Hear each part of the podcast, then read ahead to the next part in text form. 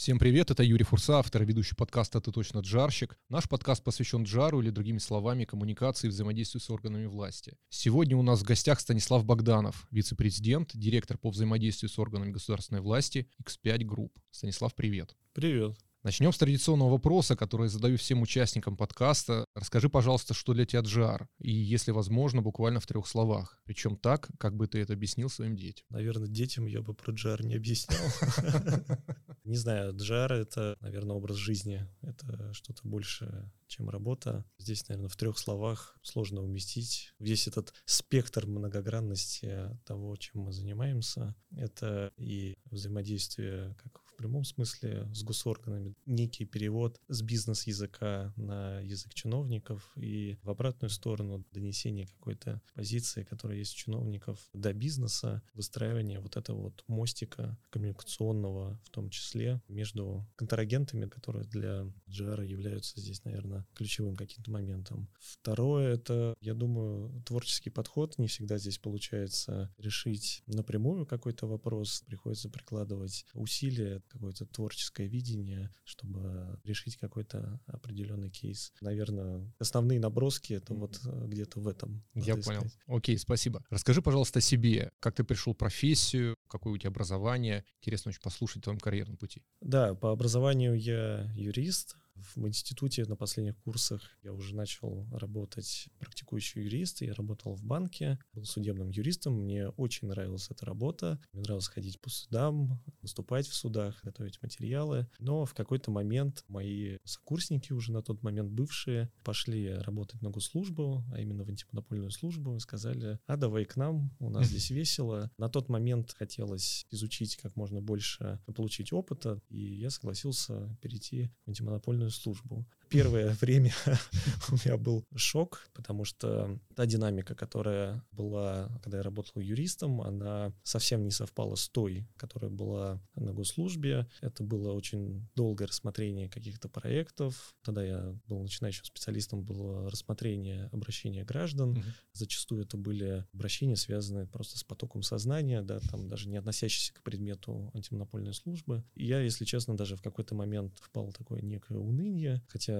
там вот интересные были дела какие-то возбуждали, рассматривали. Но, тем не менее, в целом мне работа на первом этапе, наверное, не очень понравилась. В течение какого-то времени втянулся. Дальше те же товарищи, бывшие сокурсники, которые пошли работать в Министерство экономического развития, сказали, да, с антимонопольной службой все понятно, вот у нас точно интересно, переходи к нам. И второй шанс ты дал Минеку. Да, и второй шанс я дал Минеку, я туда перешел. Там действительно оказалось немножко все по-другому. При этом я считаю, что ФАС это был такой некой школой первоначальной для дальнейшего движения. И, соответственно, в министерстве удалось с учетом сроков и этапов, которые есть в министерстве, немножко развиться. Там вот я вкусил вот эти вот основные направления, связанные с предпринимательством, с экономикой, с конкуренцией, потому что я работал тогда в департаменте конкуренции, он там несколько раз трансформировался, директора менялись, но тем не менее курс оставался один и тот же. И, в принципе, многие повестки, которые сейчас есть в нашей отрасли, они еще отголоски идут с тех времен, когда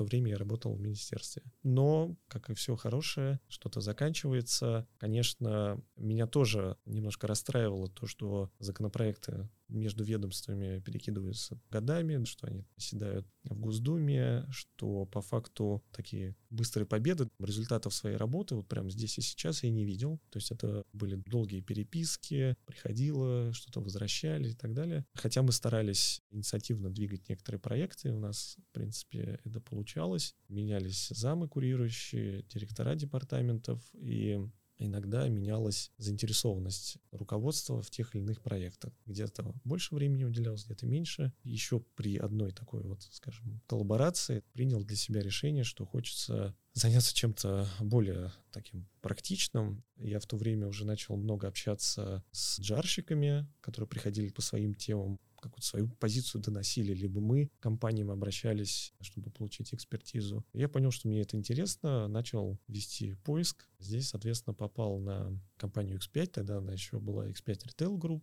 Казалось так, что JAR департамент возглавляет Станислав Наумов, угу. который сам... Знаменитый. Знаменитый, да. Всем известный Станислав. Сейчас же Всемирно известный. Всемирно известный, да. да. да. Как в Простоквашино. Человек и пароход сейчас депутат Госдумы, ознакомился с его историей, с его биографией. И очень интересно было, что он в министерстве работал. До этого пообщался с его командой, рассказал о своих квалификации, навыках. И то, чем я занимался, то, что я знал, это оказалось востребованным. Если честно, я испытал, наверное, второй шок в своей карьере. Первый был переход из банка юридической практики ФАС. ФАС. Второй раз я вот, видимо, за пять лет в министерстве, наверное, стал чиновником как все на самом деле просто, как можно согласовать какой-то вопрос всего лишь в почте, по телефону, либо в мессенджере. Условно свободно перемещаться или на обеде пойти в настольный теннис поиграть или в баскетбол. Оказывается, есть некий такой комфорт в работе. При этом та экспертиза, которую я наработал, она оказалась настолько востребована, что достаточно быстро начал двигаться по усилению своего позиционирования mm-hmm. внутри и повышаться тоже внутри подразделения.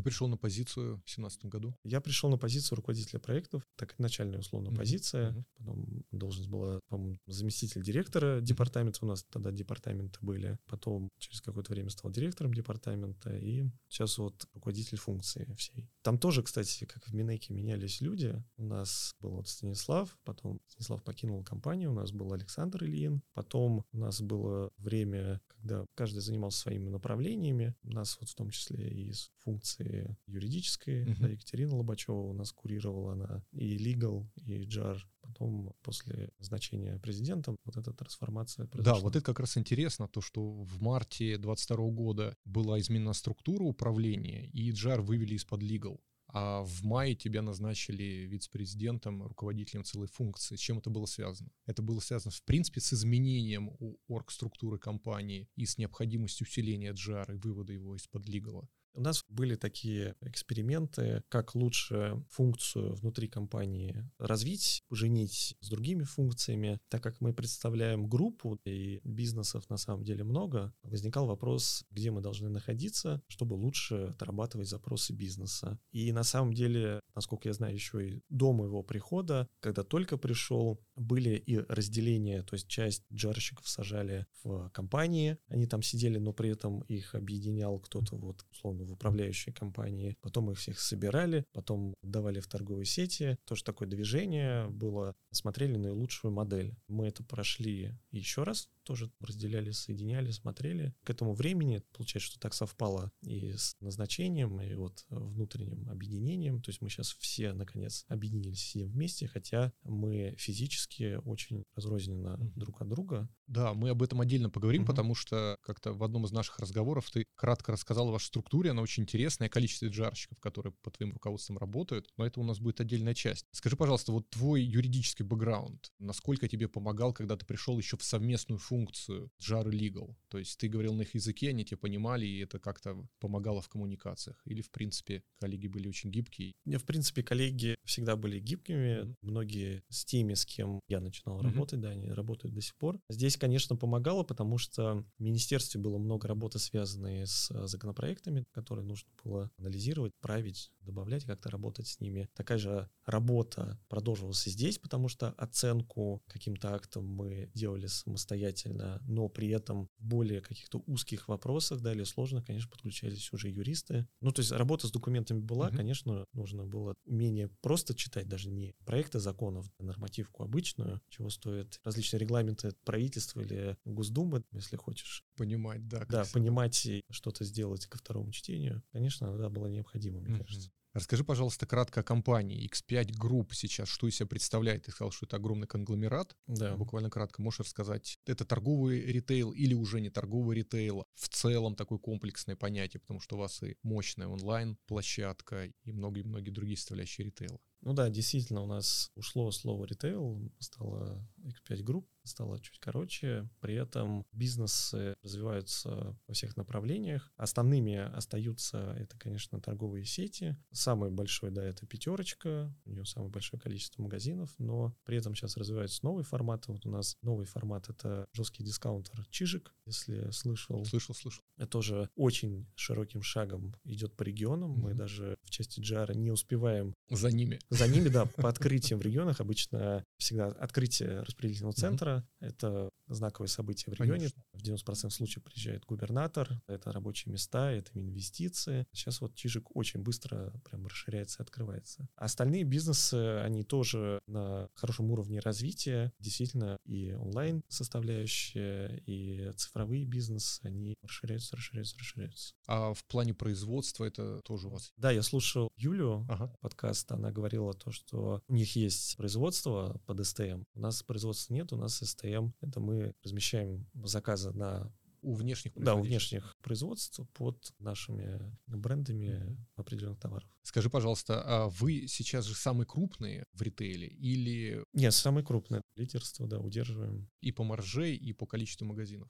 По количеству магазинов у Магнита, но если считать, у них же еще есть история с нонфудом, то там получается в совокупности больше. У нас mm-hmm. сейчас почти 22 тысячи, я думаю, плюс-минус, наверное, Магнита. Mm-hmm. Это как раз вот перекресток, пятерочка и чижик. И чижик, да. Была карусель формат гипермаркетов, но он уже ушел. Скажи, пожалуйста, насколько рос, он здесь, наверное, сам отвечает на себя. Вопрос у меня, насколько государство активно регулирует отрасль. Понятно, что вы на виду, вас очень активно регулируют ключевые направления можешь выделить? Да, действительно, очень много областей, в которых нас затрагивает регулирование, потому что компания большая, и тут уже идет вопрос объема. Если нечастый пример касается что-то пожарной безопасности, то это нас касается в большом масштабе, mm-hmm. объектов торговых много. Это жарщики занимаются или отдельные люди? Тоже очень хороший mm-hmm. вопрос, как поделить некоторых контрагентов и некоторые сферы. Мы, в принципе, внутри договариваемся, на кого каких mm-hmm. разделить, но в основной массе мы подключаемся на вопросах вот если брать про пожарную как пример безопасность, если это будет уже выведено на более высокий уровень, то есть это скорее в меньшей степени операционные какие-то задачи, mm-hmm разговор с губернатором по этой части. Это уже идет на GR. Да, это уже идет к нам, но при этом какие-то операционные вопросы связаны, получение разрешения, помещение что-то и с пожарной инспекцией, это взаимодействуют другие коллеги. Или взять, например, электронный документ, наоборот, mm-hmm. опять объемы документов большие, задачи тоже расширяются пропорционально размеру компании. Или по недвижимости вопрос. Нельзя вычленить какую-то отдельную сферу, которую да все влияют. Но чаще всего приходят по вопросам ценообразования, mm-hmm.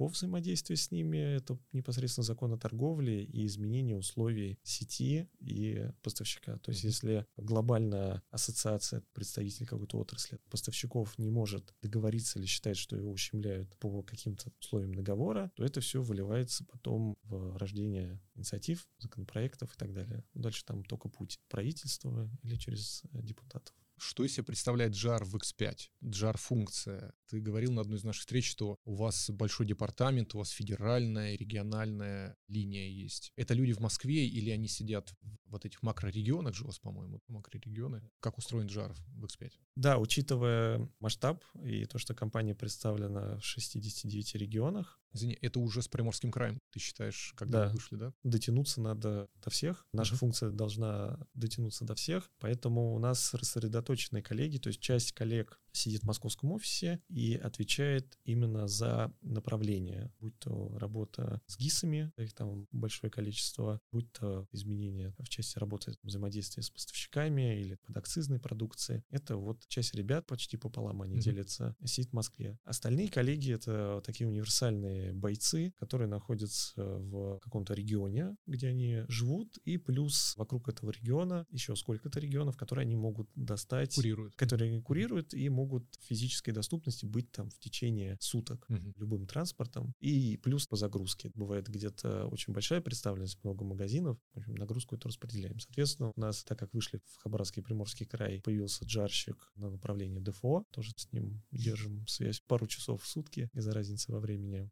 Но это, собственно, вот основной скелет. Дальше логика построена следующим образом, что есть ребята, которые отвечают за, скажем, генеральную линию по тем или иным проектам. Если из этого проекта что-то всплывает где-то в регионе, то, соответственно, коллеги могут обменяться, uh-huh. насытить какими-то материалами, экспертизы, и боец в регионе пойдет отбивать или что-то, наоборот, просить по той или иной тематике. Слушай, у вас 65 регионов, и люди даже в макрорегионах все равно это большое количество людей, то есть, наверное, больше 15-20. Я к тому, что это большой поток информации. Да, естественно, в каждом регионе какие-то есть свои новеллы, идеи, а давайте так проверим, давайте так, борщевой набор и прочее. Как ты справляешься с этим потоком информации? Правильно понимаешь, что они должны тебя постоянно как-то информировать? Как ты управляешься с этим? На самом деле нагрузка, конечно, большая, угу. и постоянно находишься на связи, и даже я, по крайней мере, от этого удовольствие получаю. В отпуске приходится тоже какие-то вопросы, голову не отключаешь, но при этом ребят, которые в регионах, в большей степени самостоятельные, принять до определенного уровня решений. Они выполняют функцию самостоятельного джарщика на отдельном поле. Да, есть какие-то ЦУ, которые угу. приходят от нас, как из центра. Генеральной линии. Да, надо двигаться, так сказать, не пересекая красных линий. Угу. А дальше они уже сами принимают решение. Понятно, что всех обхватить угу. невозможно,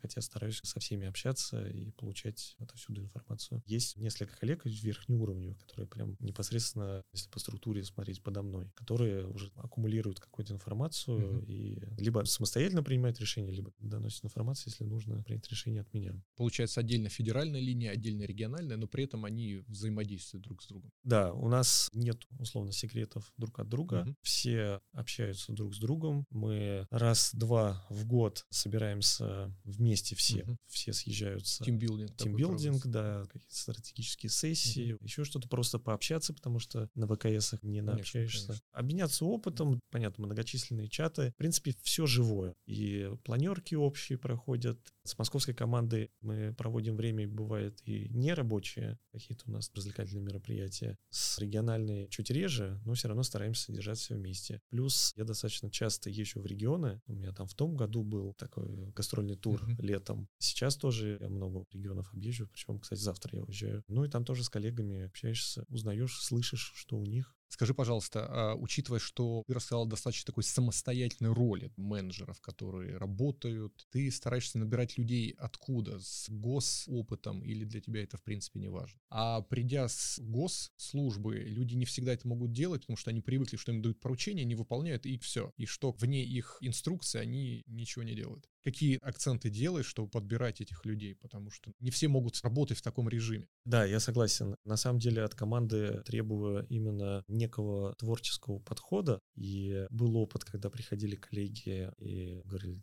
где служебка, чтобы я что-то сделал? Заполнил. Да, заполнил, как это нужно сделать, или как там дойти до конечного результата, какие этапы. Не всегда они есть, есть цель, но надо придумать, как до нее дойти. И стараюсь прививать мысль эту действующим коллегам, что нужно как раз развиваться и уметь в эту гибкость и в понимание процесса в моменте, то есть находить варианты решений здесь и сейчас. Да, были сложности, у меня тоже были сложности. Был некий период адаптации, но я достаточно быстро, наверное, понял правила игры, что требуется и что хотят. Единственное, что у меня была проблема переключиться с чиновничьего языка таким образом в соответствии с вышеизложенным «прошу вас». Да-да-да. Мое почтение. Все такое. Привет, пожалуйста, вот то-то, то-то. Мне это было в первый момент сложно. Но, мне кажется, те, кто адаптировались, адаптировались. Те, кто нет, наверное, нашли другие. Давай поговорим немного о джар-инструментарии. Часть нашей работы — мониторинг-анализ законодательства. Как это у вас выстроено? Вы делаете это сами? Legal это делает, ваши юристы, либо это консалтеры делают? Как устроено у вас вот это направление? Да, мониторинг есть. Какое-то время делали своими силами. Но это, наверное, было как раз вот во время когда я приходил в компанию, ну, каждый смотрел, пожалуй, в 5 на сайте Госдумы mm-hmm. или на regulation.gov.ru. Потом перешли к формату, что внешнее агентство, mm-hmm. консалтинг. Сейчас уже все это делается в автоматическом режиме. Mm-hmm. Загрузил теги, где тебе дальше человек обработал и получил. По большому счету, это тоже смотрим. Настолько развилась вот эта вот коммуникация, Телеграм. Mm-hmm. Мне кажется, сейчас ничего не проходит мимо. Ну да. Наверное, сложно каких-то тем, которые действительно нас сильно касаются. Мы их упустили. Через год увидели такие Да, да, да. Это первое, что, мне кажется, мы сейчас в информационном таком поле так насыщены, что пропустить это просто невозможно. Вторая составляющая — это, конечно же, контакты непосредственно рабочие. Я сам отвечаю за какие-то направления, и понятно, что ты с этими людьми, с твоими стейкхолдерами, с которыми ты постоянно общаешься, любая от них инициатива, ну, явно ты, если хороший джарщик, узнаешь первым. Конечно. Поэтому в вопросе упустить, наверное, в меньшей степени. Раньше, наверное, я переживал за какие-то моменты, появился инициатива, у. А сейчас, наверное, вот опыт пришел, я уже намного смотрю, что... Окей. Да, окей, как хорошо. бы, хорошо, но решим. Слушай, но с другой стороны, у вас мощные ассоциации, откуда идет такой поток информации. Да. Оцениваете ли риски, матрицу рисков строите, и как, учитывая ваши размеры, 22 тысячи магазинов, больше 60 регионов, как вообще управляетесь с этими рисками, приоритизируете, как вот это устроена у вас функция? Да, риски, конечно же, строим. Более того, составляем матрицу рисков. На самом деле мы, не изменяет если память, угадали условно с ковидом, с этими рисками ковидными, а так это остается в первом плане, это как раз вот это вот отношение с поставщиками, mm-hmm. любое регулирование, связанное с руки оплаты, снизить штрафы, отрегулировать цены. Это все равно остается, mm-hmm. наверное, на переднем плане. Дальше у нас, по-моему, шли риски, связанные с введением и погружением в какие-то новые формы системы, это тоже деньги, доработка. Честно знать, в частности, да, и так далее. Да, ну вот разновидность Меркурий, Егоис mm-hmm. или добавление категории, ну это уже относительно легче становится, но тем не менее. Еще немножко о рисках, то есть это некая такая общая сводная таблица, где каждый риск имеет свой вес. Изначально мы mm-hmm. их в какой-то момент градировали, какие есть риски. Дальше эти риски оцениваются постоянно в работе. Учитывая то, что у каждого есть какое-то свое направление, ты эти риски считываешь одномоментно. Что-то нового появиться из рисков не может. Это в любом случае ляжет в какое-то уже из имеющихся направлений. Инопланетяне прилетят или комета попадет в Землю. Но, и опять же, это добавляет новый риск, mm-hmm. понятно, но набор инструментов, которым будем бороться с этим риском или как-то его нивелировать, он будет тот же уже, который есть в сегодняшнем инструментарии. Поэтому, наверное, вот один раз мы увидели, что нам mm-hmm. важно, еще, к примеру, законодательство по алкоголю, вообще все, что связано с, с алкогольной продукцией. Эти риски всегда. То есть они всегда во внимании, и пересматривать их раз в какой-то период, либо на более широком расстоянии, если случаются какие-то события. Чрезвычайные. Да, чрезвычайные. Mm-hmm. Например, как пандемия. Конечно, влияет, но, опять же, инструментарий, он, мне кажется, все равно у тебя набор в прямом смысле инструментов, который на столе лежит, mm-hmm. которым ты пользуешься, не отвертка, а напильник пошел. Ты упомянул Agile-стратегии, это достаточно не очень распространенный инструмент, это все-таки функция больших компаний, таких крупных. Когда она у вас появилась, с чего она состоит, можешь чуть поподробнее рассказать? Да, как раз стратегия, она у нас появилась где-то в 20-м, на три года у нас была. Мы ее писали всем коллективом, это обязательно упражнение или это было ваша инициатива? Нет, мне хочется все время куда-то стремиться. Мне хочется развиваться, мне хочется какие-то новые проекты, uh-huh. еще что-то смотреть. Uh-huh. Вот я такой человек в движении. Uh-huh. Мне хочется постоянно куда-то двигаться, что-то новое узнавать и расширяться. И на тот момент у нас, по-моему, еще не было понятно с новым JR-директором, но мне захотелось найти смысловое, кто мы, что мы, где мы. И куда мы идем. Куда мы идем. Угу. И э, мы с ребятами начали просто креативить в кабинете, какие-то мысли собирать, какие у нас проекты, и чем мы занимаемся, то есть как-то вот приводить, аккумулировать, вот это все собирать. В итоге собранное мы потом еще раз переработали, и вот те ребята, с которыми непосредственно, у нас такой узкий круг был, кто этим занимался, тоже продолжают работать в моей команде, mm-hmm. и мы собрали, вот у нас получилась стратегия, мы ее прокатали вначале внутри с бизнесом обсуждали? Да, мы, так как тоже знаем, откуда все это идет, и что было mm-hmm. все собрано как mm-hmm. раз вот с запросов с бизнеса. Первый момент нам сказали, да это не стратегия, мягко скажем. Мы ее еще раз переработали и в итоге утвердили на самом, так сказать, высочайшем уровне. Всем это зашло, понравилось, что наконец это все структурировали, понятно, чем занимаемся, mm-hmm. кто занимается, какие риски, там была у нас матрица mm-hmm. как раз рисков, какие там стейкхолдеры, какие стоят задачи, и мы планируем подводить итоги mm-hmm ее, видим, что действительно очень много из того, что там было перечислено, мы сделали. Я на самом деле горжусь той стратегией, которую мы сделали mm-hmm. все вместе. Это был очень такой интересный опыт. То есть появилась внутренняя идея, и внутренними да, силами вы ее да, реализовали. Да, вот мне бывает, я загораюсь какой-то идеей, не могу ее описать словами, но вот в процессе ее начинаешь как-то вырисовывать, угу. находишь людей, которые вот это, которые угу. вот то, и совместными усилиями получается какой-то... Ну, это круто, то, что никто к вам сверху не пришел, не сказал, да. делайте, а вы сами это придумали и довели до такого красивого исполнения. Как часто вы ее обновляете? По-хорошему, наверное, сейчас надо смотреть, но планировать на какой-то длительный срок, ну, да. 3-5 лет. Сейчас мы находимся в режиме как раз того инструментария. У нас все направления закрыты. Угу. Мы в каждом направлении понимаем, что может произойти, что уже произошло, куда движемся и так далее. Возникновение каких-то экстраординарных ситуаций, мы, в принципе, к ним готовы. Угу. Поэтому исходим, наверное, здесь из вот в моменте. Конечно, у меня есть идеи и планы и за следующий год, uh-huh. и я их как-то вот в очертаниях. Почему? Объясню. Потому что если смотреть из всех событий, которые происходили, все когда-нибудь заканчивается. Вечно жить в каком-то определенном состоянии такого нет. Какие-то изменения происходят. Я стараюсь все же заглядывать за горизонт, который из сегодняшнего дня мы все видим, и уже строить планы относительно того, как будет дальше. Но положить это на бумагу и прямо вот конкретизировать, конечно, это сейчас сложно. Слишком много неизвестных, но мы, я думаю, что постараемся и все равно тоже дадим какое-то свое видение в этом плане тоже. Скажи, пожалуйста, как у вас принято оценивать эффективность работы джарщика? Ставите ли вы задачи на год, проводите медиа-ревью целью анализа того, как реализуются годовые цели задачи, KPI для джарщика? Да, KPI мы ставим. И есть KPI, которые ставят нам для решения определенных задач. Это бизнес формулирует, да? Да, у нас заказчик один — это бизнес. Uh-huh. Тут я бы даже сказал, что мы не зарабатывающая, обеспечивающая да, функция, сервисная, сервисная да, функция, да. которая помогает либо что-то не потерять, либо где-то получить прямую uh-huh. выгоду. По сути, денег в прямом смысле не зарабатывает. KPI завязаны все на создание, если верхний уровень говорит, uh-huh. условий, которые uh-huh. не мешают свободно развиваться.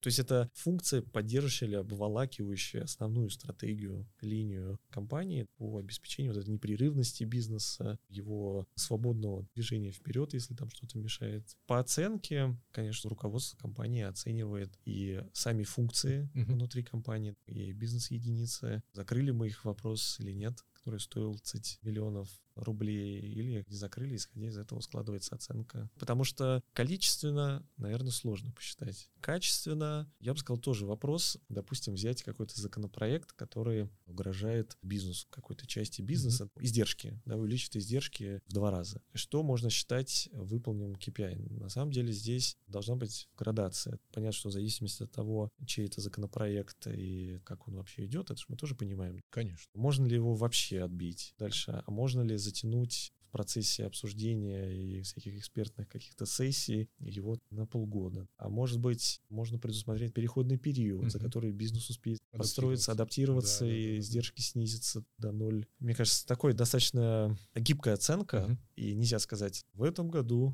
надо принять 5 законопроектов, 4 отклонить. Поэтому всегда оценка руководителя компании на то, что вот действительно я понял. Отлично. Много ты уже упомянул по поводу внутренних стейкхолдеров, что у вас плотное взаимодействие с бизнесом, бизнес определяет, в том числе и ставит задачи, учитывая JAR как сервисную функцию, это в принципе понятно. Как вы с ними взаимодействуете? Есть ли у вас какие-то встречи раз в неделю, в месяц, где вы обмениваетесь информацией, и коллеги доносят какие-то свои тревоги, озабоченности и так далее? Как устроен вот этот вот механизм? Какие бизнес-функции для вас ключевые? Это такой многослойный да. пирог. Вообще компания внутри это, наверное, я бы сказал, ЖК угу. с множеством корпусов, подъездов, такой большой-большой многонациональный дом. Опять же, так как мы взаимодействуем постоянно, каждый по своим задачам, соответственно, вот он с бизнесом все время что-то он узнает, угу. доносит до бизнеса, что-то бизнес узнал обратно. Это происходит вне зависимости через день, через час, через месяц, зависит от задач. Есть какие-то рабочие группы по глобальным масштабным проектам, которые вот собираются, записывается протокол, кто что поделал, через неделю проверили, сделали, не сделали. Есть горячая линия, где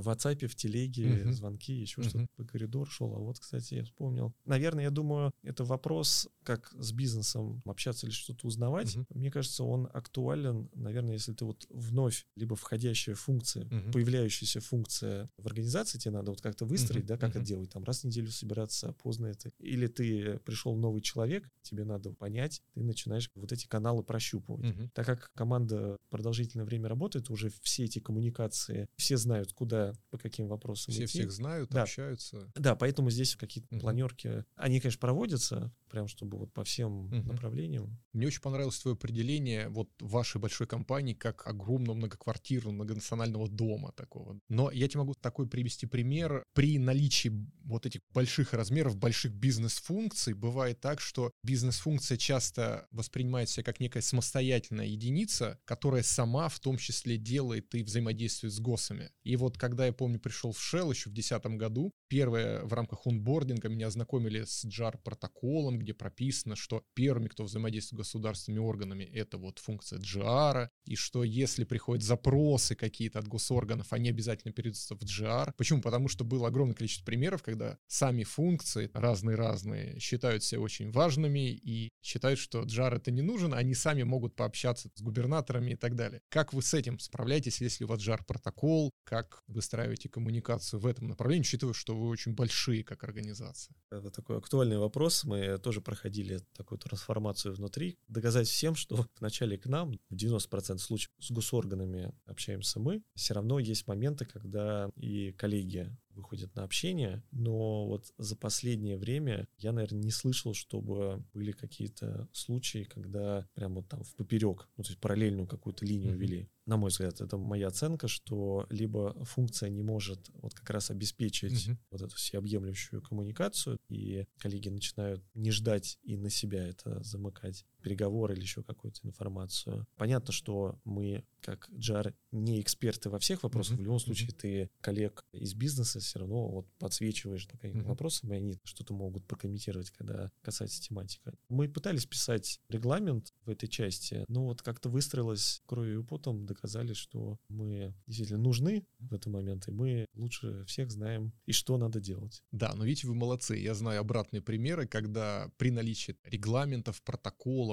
больших так, документов, описывающих нужность функции в отдельных подразделениях. Шаром занимается маркетинг. Это действительно так, и я говорю, что у нас такое было, но как-то вот собрали все в кулак и смогли, наверное, показать условно, угу. говоря, свою силу, что мы что-то можем. Я думаю, от чего единицы людей, которые хотят сами поджарить, потому что им это нравится, и они будут на виду в госорганах, и я там, смотри, угу. с чиновниками общаюсь. Остальной запрос, это значит, ты, на мой взгляд, не обеспечиваешь угу. как раз ту функцию, что ты должен пойти что договориться. Ты уже там 10 раз говорил, я сейчас пойду. Все, договорюсь. Генеральный директор, как ключевой лоббист фактически интересов компании. Как вот ты с ним взаимодействуешь, как часто ты брифинги делаешь по каким-то актуальным вопросам госрегулирования, чтобы поддерживать директора в форме и так далее. Как у вас устроено это взаимодействие? Общаюсь с президентом, угу. как раз на связи мы постоянно. Угу. Понятно, что все занятые люди, у всех график, и постоянно невозможно.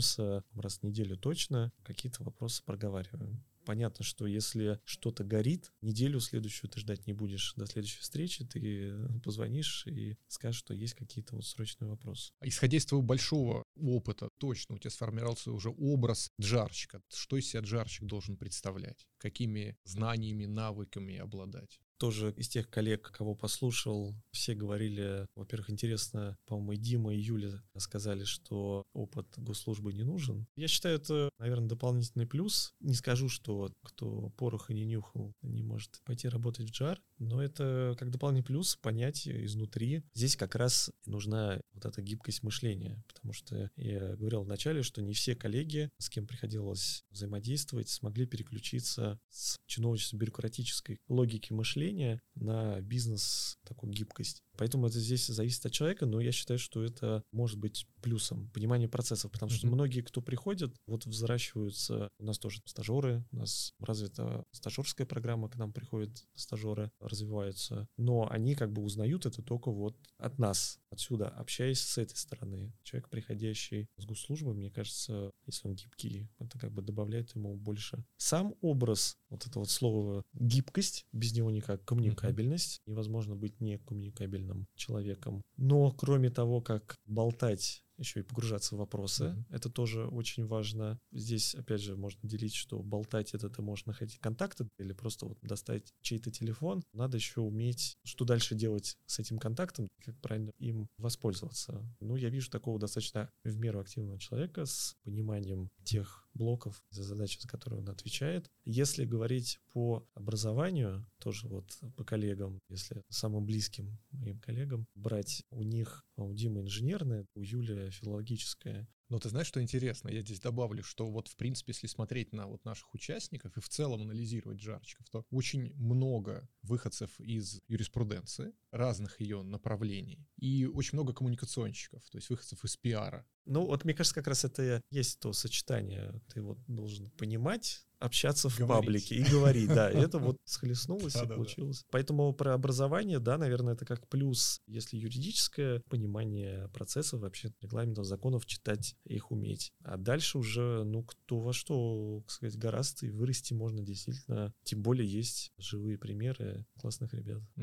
Гендерные вопросы. Как они решаются в X5? Ну, скорее всего, решаются прекрасно. У вас президент женщина. А в Джаре как устроено? Мужчина. И соблюдать ли вы гендерные балансы? Как в этом плане? Таких у нас жестких рамок, что должно быть сколько-то на сколько-то гендеров нет. Мы исходим из чисто профессионализма того или иного сотрудника. У нас есть девушки регионы. Я считаю, что в регионах достаточно тяжелая работа. У нас есть девушки. Дальний Восток, например, девушка у нас закрывает. В Питере тоже чуть южнее. Я понимаю, что здесь, наверное, вопрос с подтекстом, что девушку могут воспринимать чиновники старой формации, более возрастные, тем более в регионах, своя жизнь, свой процесс. Ну, конечно, когда приходит девушка в хорошем костюме, прекрасно выглядящая и еще что-то рассказывает. На самом деле, везде вроде сталкивались позитивно. Если верхнего уровня, понятно, это я приезжаю, если угу. встречу с губернаторами или какие-то переговоры, не слышал жалоб. Продолжи фразу. Идеальный джарщик, джарщица — это кто для тебя?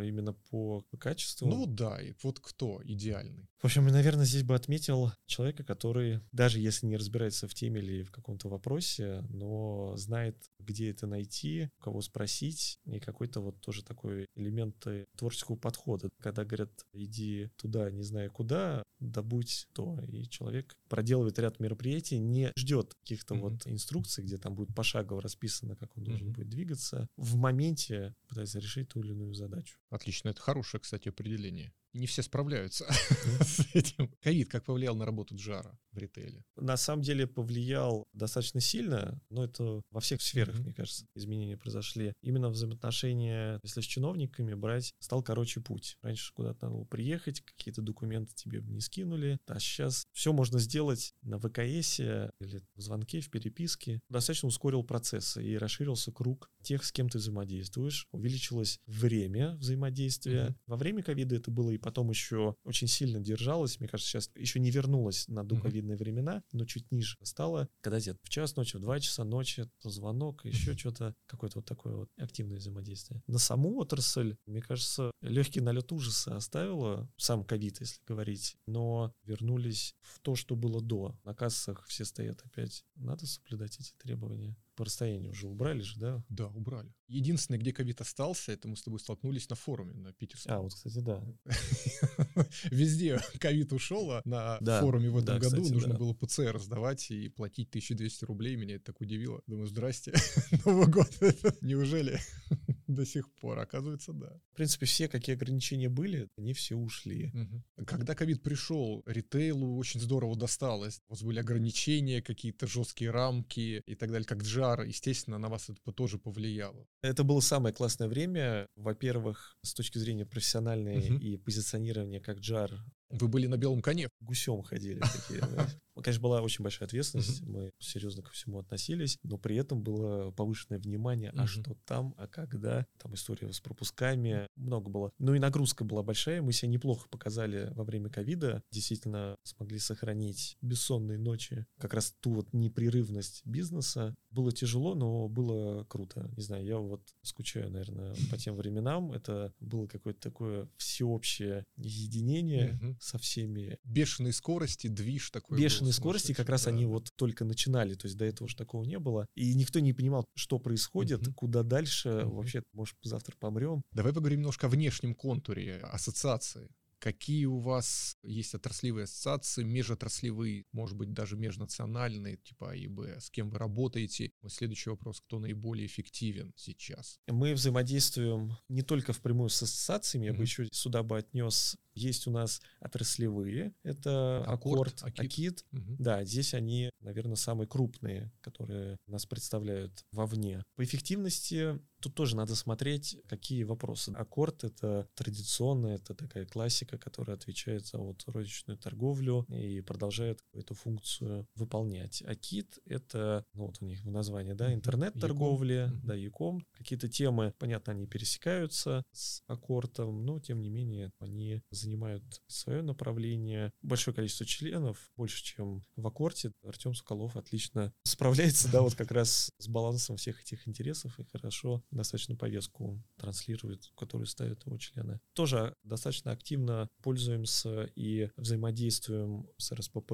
ТПП Деловой России, ОР России, со всеми, в принципе. Но, опять же, по каким-то направлениям, по каким-то вопросам. Хотя в какой-то момент мы увидели то, что мы выросли до такого уровня. Что вам ассоциация особо не нужна? Ну, не то, чтобы не нужна, что мы можем какие-то вопросы закрывать самостоятельно. И как раз вот та трансформация, mm-hmm. мне кажется, произошла в ковид, где настолько быстро надо было предоставлять какие-то данные, информацию. Ну, всегда она раньше аккумулировалась через аккорд, если нас что-то запрашивали какая-то там чувствительная или вообще просто цифры. А потом уже шел счет у коллег из министерства на часы. Не было времени вначале в аккорд это аккумулятор. Они брали на себя эту функцию. Ну и так вот повелось, что в некоторых вопросах Прямой контакт. Остался. Да, прямой контакт, угу. и продолжили дальше запрашивать эти данные. Поэтому я говорю, что прям подмена стопроцентная не произошла, угу. просто в каких-то моментах стало взаимодействие напрямую. Консалтеры. Насколько часто вы работаете с консалтерами? В принципе, ты обрисовал ваши размеры, функции, функционал. Насколько вам, как большой компании, в принципе, нужны консалтинговые агентства в области джара? Зависит от каких-то вопросов закрываем их. Если это какой-то проект, где вот не дотянуться, либо угу. это надо... То есть есть даже такие проекты у XP? Нет, я вообще гипотетически. Ага. Или надо совсем со стороны зайти, не от себя. Это да, наверное, здесь актуален консалтинг. Мы в своей работе вот используем инструментарии, которые уже назвал, своими силами, либо через коллег активно участвуем. То есть те, кто... Вот мы про консалтинг говорили, мониторинг. То есть они делают законодательство. Да, мониторинг все, на этом все. Ивенты мероприятия. Мы знаем, что есть Питерский форум, Восточный форум. Что для вас еще важно с точки зрения GR, как X5? как раз к той истории про посещение регионов. Стараюсь ездить в регионы, встречаться с губернаторами именно на той территории, и посещать мероприятия, которые проводятся. У нас еще крупные есть. Минопром угу. проводится. Под эгидой Андрея Карпова, то, что проводится неделя российского ритейла, угу. есть еще недели, которые в регионах проводятся. В Новосибирске. Я считаю, что важно и региональные мероприятия, и при этом на них приезжает Ципра, которая в Нижнем Новгороде проходит, Мишустин приезжает, угу. и приезжают и другие губернаторы, и это как раз вот площадка и возможность поддерживать контакт, обсуждать какие-то вопросы. ПЭФ понятно, это такая классика, комплексный обед, от которого не отказаться. ВЭФ, это мы для себя впервые открыли в прошлом году. Мне очень восторжен от э, Владивостока. Я раньше не был там, первый раз летал. Тоже интересно, тоже там и с чиновниками. В этом году, я думаю, тоже поедем. В планах, по крайней мере, есть. То есть для джарщика подобного рода ивенты, мероприятия это... Ну, я считаю, да. Но это как раз то, где происходит общение. Там, в принципе, очень много уважаемых людей, которых можно либо просто напомнить о себе, что ты есть, там, привет, я еще работаю. Соображать, да. Да, а с кем-то по-серьезному можно договориться Мгм. о чем-то. Завтра, допустим, в Чувашу Мгм. у них там мероприятие будет, тоже примет участие губернатор, еще федеральные коллеги будут. Тоже я считаю, что важно принять участие в Мгм. таких мероприятиях. Всегда коллег, если еду на какие-то форумы региональные, ну, крупные, прошу посмотреть, кто из губернаторов приезжает тоже, и обязательно организовать встречи, можно было пообщаться. Тема, которая сейчас активно обсуждается, она недавно появилась, искусственный интеллект. Везде его пытаются применить, если так попрогнозировать, посмотреть туда на дальний срок. Может искусственный интеллект заменить часть наших функций, что-то взять на себя? Как ты думаешь? Я думаю, что где-то, наверное, по рискам оценивать. Коммуникацию это только в том случае, если с той стороны будет Мгм. искусственный интеллект, и Мгм. они до чего-то друг друга заболтают. В самом начале мы говорили о том, что ты же понимаешь, от кого идет законопроект каковы шансы дальнейшего движения. Я думаю, что если некое такое ранжирование как-то объяснить искусственному интеллекту по персоналям, Мгм. по ведомствам, по тематикам, он тоже сможет оценивать, стоит обращать внимание, тратить ресурс на битву с этим проектом или нет. Ну, или от обстановки в мире новостном. И спрогнозировать перспективы. Ну да, ты же как Джарщик говорит, вот, вышел законопроект, просят все магазины перекрасить В белый цвет. в белый цвет, да, и еще что-нибудь сверху надстроить. Но вышло это от кого-то, кто ты считаешь, что это просто популистская история Мгм. и ничего больше. Ты же можешь так оценить. Ну а в плане общения здесь черт его знает. Если бы было все так просто, если бы все проекты шли по регламентам, допустим, у нас есть ОРВ на законопроекты правительственная оценка регулирующего воздействия, экспертизу, заключение пишет Минэкономразвития, иногда отрицательную, замечание экспертов, но законопроект все равно проходит, то есть это не останавливает. Если, наверное, была бы какая-то связка жестко регламентированная, наверное, можно было бы искусственный интеллект где-то там тоже посадить, отсекать какие-то идеи, проекты. То есть какие-то базовые функции можно, в принципе, доверить искусственному интеллекту, а функции, связанные с общением, с коммуникацией, это уже... Слушай, сейчас вот я думаю, на самом деле, мне кажется, а в чем сложность также по стратегии на карты стейкхолдеров? Тоже, в принципе, можно через искусственный А интеллект. представляешь, если искусственный интеллект будет и на другой стороне, и они начнут друг с другом общаться? Вот, и я говорю вот, что ну, только, только же, если живое общение, а там, если посадить на ту сторону, то Да. это будет Если будет искусственный интеллект на СУЗД сидеть в Думе, и будет ваш частный X5 искусственный интеллект, и они будут общаться.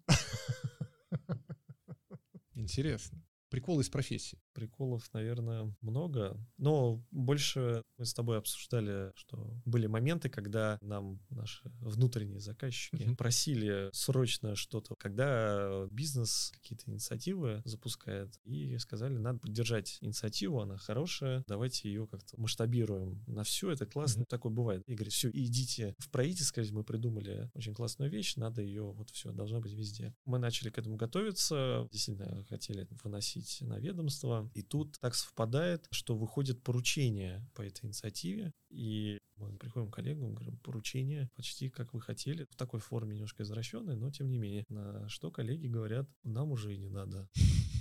Давайте, как в анекдоте, ящик водки и всех обратно. Не, это нагрузка, это плохо. Как так? Вы нас только что посылали. Ну вот, посмотрели, Передумали. посчитали, передумали. Бывает же, да. Они в этом плане тоже правы, потому что нельзя потом всю жизнь трясти письмом. «Ну, Вы же говорили, вы Ну же да. говорили. Ну да, говорили, но поменялась ситуация, надо Мгм. подстраиваться под Мгм. это. Да, мы побурчали какое-то время, ну что делать? Ну это бизнес. Если Мгм. сидеть с бумажкой и говорить, да вы же вот сказали, Да, да, да. ничего дальше не пойдет, надо подстраиваться. Мы подстроились. Смешно было, что мы пришли к тем же нашим стейкхолдерам, Мгм. чиновникам из противоположного мнения. У нас выпучили глаза. Вы определитесь, Да, что? там шашечки или ехать. Мы это откатили, потому что здесь тоже мы оценивали инициативу, Мгм. кстати, вот о чем Мгм. мы говорили. Она 50 на 50 была, Мгм. проходит, не проходит. Но сейчас бизнес опять вернулся.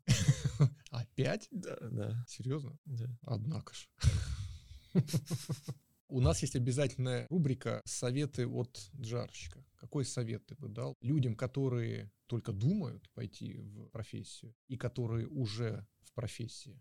Давай начнем с тех, кто только думает. Я им скажу, что, конечно, идите в профессию, изучайте и добивайтесь успехов. Наверное, в плане подготовки я бы все-таки предложил будущим коллегам, чтобы они все-таки рассмотрели хоть какой-то период госслужбы как дополнительный элемент. А дальше уже это в практике рождается. Невозможно сказать, что я подхожу для чего-то, надо смотреть в моменте. Мне очень нравится, что сейчас очень много появилось различных курсов и вообще вот этой прямой коммуникации mm-hmm. с людьми из профессии GR, с студентами, кто в компаниях уже вырос и хочет переквалифицироваться, либо ищет просто такую функцию к себе небольшие компании. И очень много, ты сам говорил про вышку. Мы mm сейчас пытаемся с вышкой сделать тоже такой курс и тоже рассказывать ребятам. Эдуард в МГИМО, mm то, что получается не совсем для студентов. Тем не менее, я как минимум походил бы, послушал mm таких людей. Я думаю, что много и бесплатных есть таких, где можно пообщаться. Книжки есть. Послушать, послушать то, о чем мы говорим. Да, да. да. Некоторые книжки пишут, тоже, кстати, я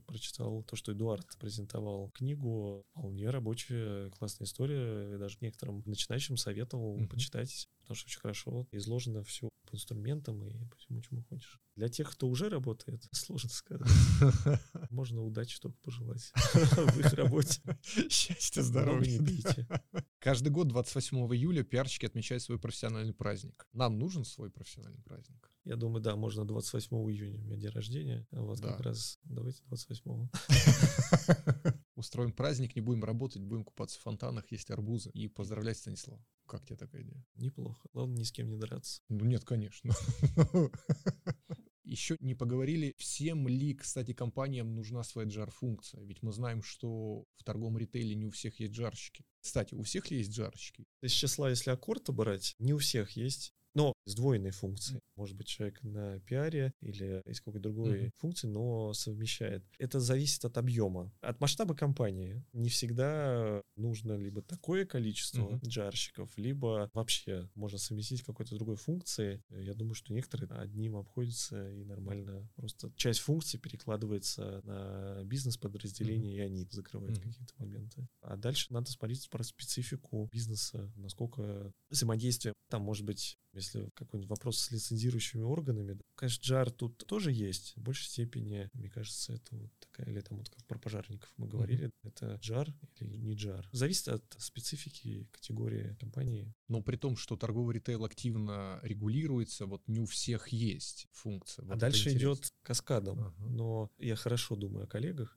но мне кажется, что иногда бывает таким по инерции. Их это коснется больше, чем нас но точно они этим займутся.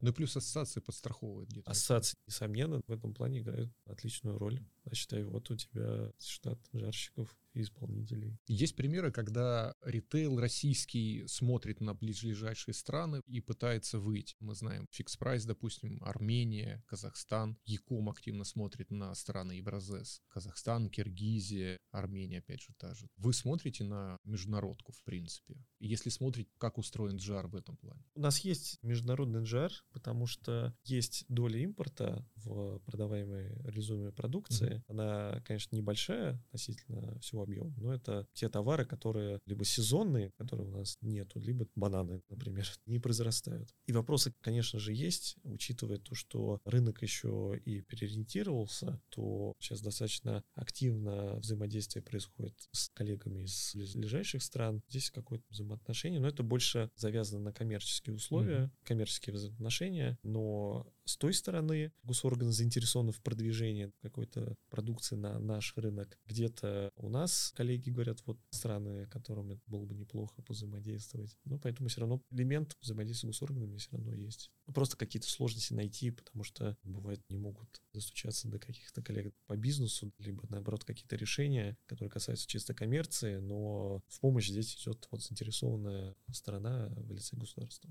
Сила бренда, репутация компании, насколько сильно вам помогает в реализации JAR-функций? Вот это, кстати, хороший вопрос. Я даже почему-то про него думал, когда сюда добирался. Почему? Потому что у большинства компаний это важно выстроить работу, чтобы тебя знали не с точки зрения, что вот там есть Станислав Богданов, uh-huh. он классный, договоримся в каких-то вопросах. То, что вся команда должна работать на хорошем уровне, выводя именно вот этот вот бренд, которому есть доверие, которого понимают и которому идут навстречу в случае возникновения каких-то вопросов. А здесь, мне кажется, вот эта вот сила бренда, она должна быть, и она как раз выстраивается, потому что ты работаешь на команду, работаешь на большую компанию, ты не себя выделяешь в первую очередь, как бы в целом бизнес, который ты обеспечиваешь. Получается, одно из направлений нашей работы это еще и репутационный менеджмент, что мы Я считаю, что работаем да. на репутацию, Да. усиливаем этот бренд, а потом получаем обратный эффект, когда вот эта сила бренда помогает нам. Да, я считаю, да. Потому что, когда вот тебя приводят в пример и говорят, так, коллеги, надо там, ну вот кроме, ну ладно, X5 делали, или молодцы. Мгм. И приятно становится, что видно наш труд, Ну да. да, ради которого мы старались, позиционирование. Но при этом это и доп. ответственность на вас дополнительная, что Да, несомненно, да. Но это без нее никуда. помимо работы в X5, чем занимается Станислав Богданов в обычной жизни? Кто ты в обычной жизни? Ну, я говорил, то, что мне хочется развиваться и постоянно находиться в движении, мне вот постоянно приходят какие-то идеи, хочется то все и вот разные направления. Сейчас вот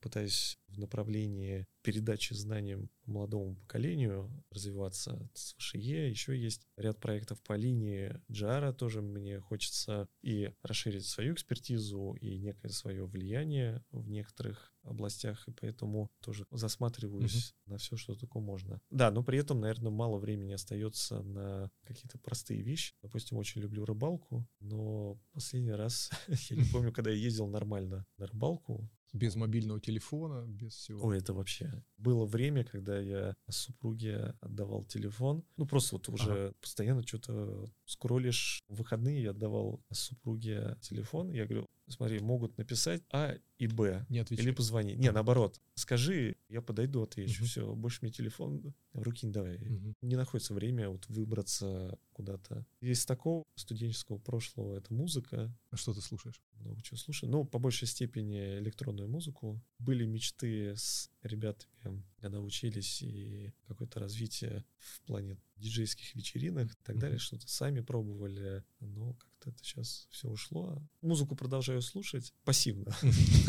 не активно. Можешь поделиться из что-то из последнего, что вот ты слушал, что тебе понравилось, запомнилось? Что в любимом плейлисте Станислава Богданова? Вот что ты слушаешь? Давай пять композиций. О, господи. Зависит на самом деле под настрой, когда хочется Ну, что-то рабочий, такого- джара.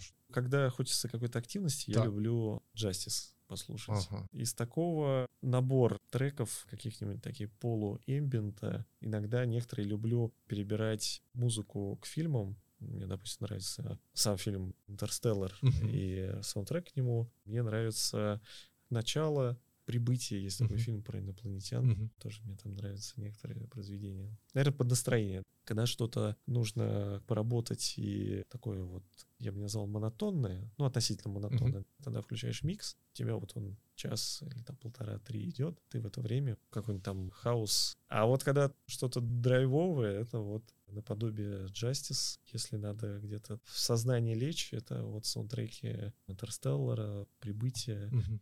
Станислав, спасибо огромное. Получился шикарный, мне кажется, выпуск. Очень здорово поговорили о ритейле, о нюансах профессии, осознали масштаб, глубину всех глубин джара в ритейле. Очень все интересно. Спасибо огромное. Спасибо большое. Очень здорово, что позвал поболтать. На самом деле в разговоре рождается истина. Мгм. Многие вещи я их в голове крутил, через твои вопросы проговорил, я как-то их у себя уложил обратно в голову немножко по-другому. Это на самом деле здорово, мне нравятся какие-то сложные тематики. Наоборот, вот начинаешь кому-то объяснять и Мгм. сам лучше понимаешь Да, да, то, да. что да, да, говоришь. да, Вот да. сейчас вот тоже проговорив что-то, Мгм. пообщавшись с тобой, набрал еще какой-то информации Мгм. себе. Спасибо большое, это круто.